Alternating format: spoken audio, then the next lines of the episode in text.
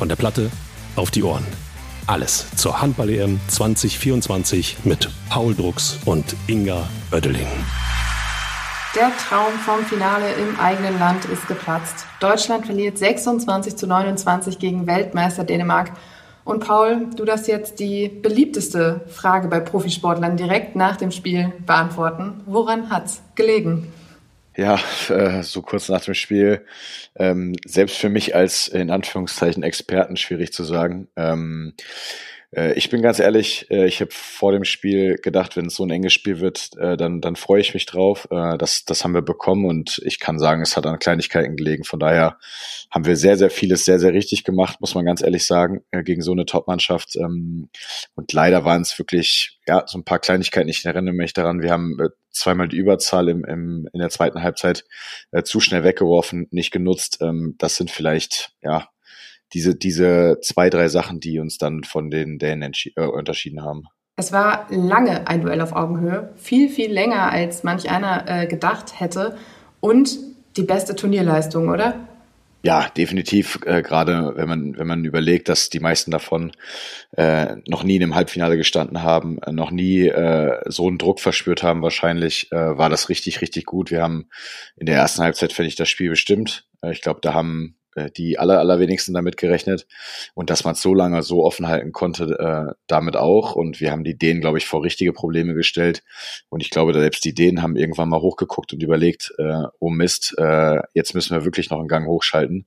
Äh, sonst wird das für uns hier äh, eine Art Blamage, weil ich glaube, dass vor dem Spiel äh, jeder Experte eigentlich mit einem Sieg der Dänen gerechnet hatte. Besonders exemplarisch dafür stand Matthias Gitzel, der äh, zwischendurch wirklich überhaupt gar keinen Spaß an dieser Partie hatte. Und das sieht man ihm ja auch immer sofort an. Und in dem Moment, als, ich, als er öfter mal in der Kamera war, dachte ich so, ja, die Deutschen machen alles richtig und dann Matthias Gitzel hat keinen Bock mehr.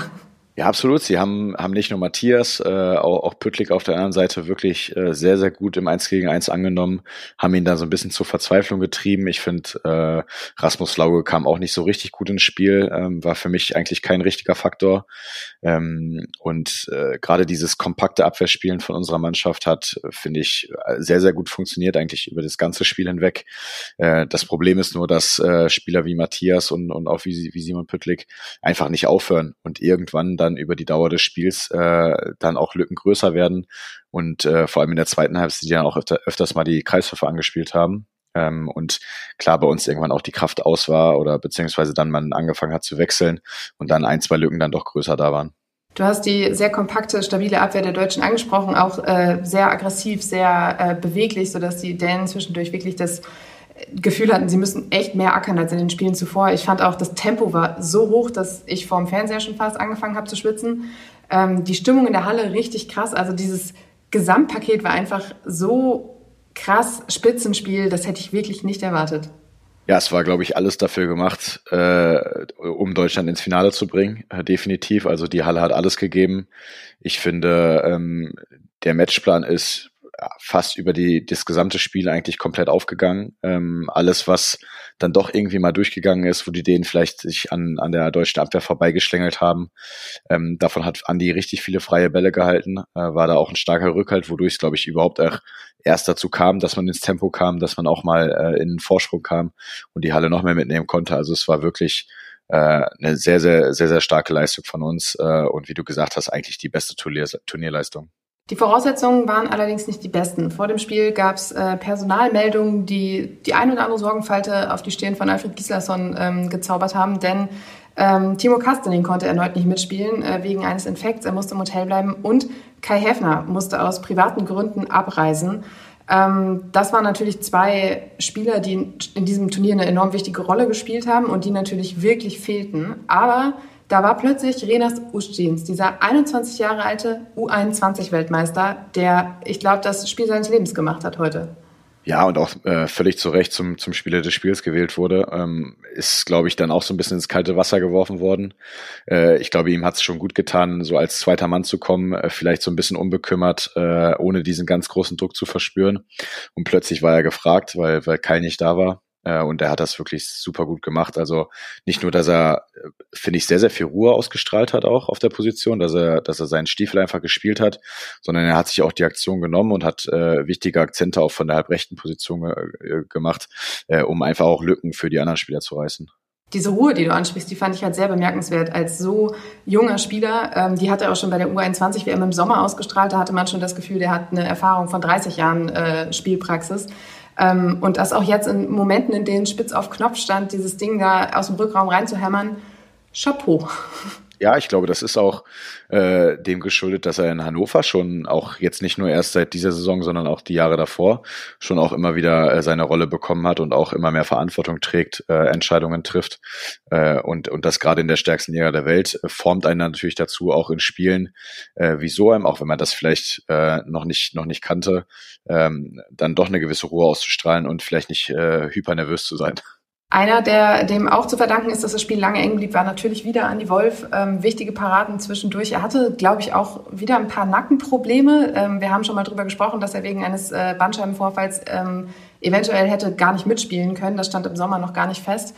Ähm, da habe ich zwischendurch gedacht, oha, ähm, das könnte natürlich auch noch ein Faktor sein, wobei wir auch letzte Folge darüber gesprochen haben, dass mit David Spät einer da ist, der das auffangen kann. Aber ähm, er hat auch in den wichtigen Momenten eben gehalten. Ja, ist mir auch aufgefallen, in der einen Auszeit äh, hat er, glaube ich, ein Kühlpack ins, ins Nacken, äh, in den Nacken gesteckt bekommen. Äh, da habe ich auch gedacht, uh, hoffentlich hat er sich da nicht irgendwie mal, äh, mal falsch bewegt. Ähm, aber es sah ja danach überhaupt nicht so aus. Also der war ja richtig gut drauf und man muss ganz klar sagen, dass es ähm, ja auf absolut das Turnier von Andy Wolf und äh, mit ihm und Emil Nielsen standen, glaube ich, jetzt heute auch in der Schlussphase die zwei besten Torhüter auf dem Feld, die das Turnier gesehen hat. Emil Nielsen, perfekte Überleitung, denn das war dann der Knackpunkt des Spiels. Ähm, 35 Minuten waren die Deutschen in Führung, äh, auch zur Halbzeit vorher schon. Dann ja, gewannen die Dänen mit ihrer Qualität ein bisschen die Oberhand. Emil Nielsen wurde für Niklas Landin eingewechselt und alles, was ich dazu zu sagen hatte, war äh, wow. Also der hat ja sofort alle Bälle rausgefischt, die es irgendwie zu, zu fischen gab und ähm, hätte mich auch nicht gewundert, wenn er Mann des Spiels geworden wäre. Ja, äh, definitiv hat er verdient. Ich habe es äh, zum Halbzeitpfiff habe ich habe ich auch noch zu meiner Frau gesagt. Ich glaube, jetzt wird er den Teuter wechseln, weil ich finde, Niklas Landin hatte ja, hatte ein paar Momente, aber noch nicht das, was man von ihm gewohnt war. Ähm, so kam es dann auch und äh, meine Befürchtungen, die ich hatte, sind dann auch eingetreten, weil, weil Emil wirklich in jedem Spiel, wo er von der Bank kam äh, und in der zweiten Halbzeit drin war, einfach wirklich überragend gehalten hat. Ja, und das hat er heute leider auch gemacht. Äh, und gerade in der, in der Schlussphase hat er uns dann doch das ein oder andere Mal so ein bisschen verzweifeln lassen. Von der 42. bis zur 53. Minute wuchs der Rückstand dann auf fünf Tore an. Ähm, irgendwann hat man wahrscheinlich auch als Spieler auf dem Feld dann das Gefühl oder bekommt dann doch die, den Eindruck, dass es nicht mehr reichen könnte.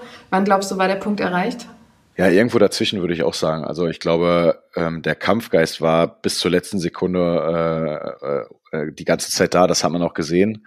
Äh, aber klar, irgendwann schwinden die Kräfte. Ich meine, wir haben äh, ein super intensives Spiel gespielt, gerade die in der Abwehr und total aufgerissen. Das kostet natürlich auch Körner. Äh, und wenn man dann sieht, dass man vorne äh, nicht mehr so die Durchschlagskraft hatte, dass man vielleicht auch ein, zwei Fehler zu viel gemacht hatte und wenn man dann mal durchkam, äh, dass dann da auch immer noch ein Teuter stand, ähm, ja, dann, dann, ich will nicht sagen verzweifelt man, aber dann äh, ist natürlich das Selbstbewusstsein, dass das schrumpft natürlich dann auch ein bisschen. Die Enttäuschung war nach Abpfiff riesig. Das hat man in jedem einzelnen Gesicht äh, gesehen, eben auch, weil es dann doch deutlich enger war, als man äh, das von außen vielleicht erwartet hätte. Jetzt steht am Sonntag das Spiel um Bronze an. Immer noch die Chance auf eine Medaille bei der Europameisterschaft im eigenen Land und das Spiel ist gegen Schweden. Denn das erste Halbfinale, das war schon echt packend, echt eng und wirklich ein kleiner Krimi, ein großer Krimi eigentlich sogar. Frankreich hat sich am Ende gegen Schweden durchgesetzt nach Verlängerung 34 zu 30. Dabei waren die Schweden so, so kurz vor dem Finaleinzug. Die 60 Minuten Spielzeit waren eigentlich schon abgelaufen. Da gab es noch einen Freiwurf für die Franzosen, den sie dann um die Mauer herum ins Tor reingezwirbelt haben, würde ich sagen. Und äh, das führte dann eben in die Verlängerung, in der die Schweden nicht mehr viel zuzusetzen hatten. Ähm, ja, jetzt ist es das Finale äh, der Weltmeisterschaft letztes Jahr ähm, und für die Deutschen das Spiel um Bronze. Wie schnell kann man die Enttäuschung jetzt abhaken?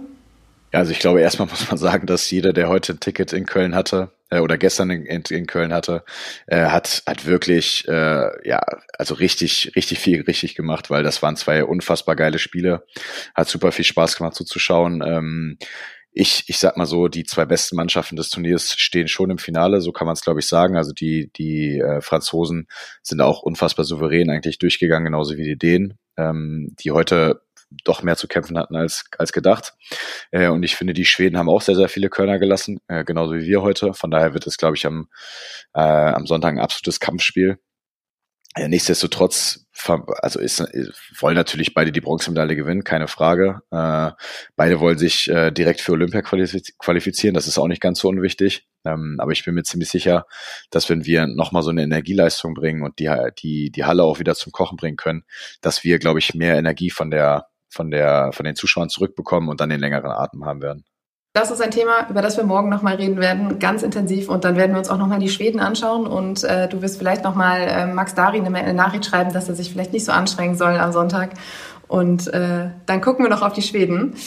Ähm, Paul, dir für heute danke für die kleine Nachtschicht mal wieder nach, direkt nach dem Spiel. Sehr, sehr gerne. Euch da draußen vielen Dank fürs Zuhören und bis morgen. Von der Platte auf die Ohren.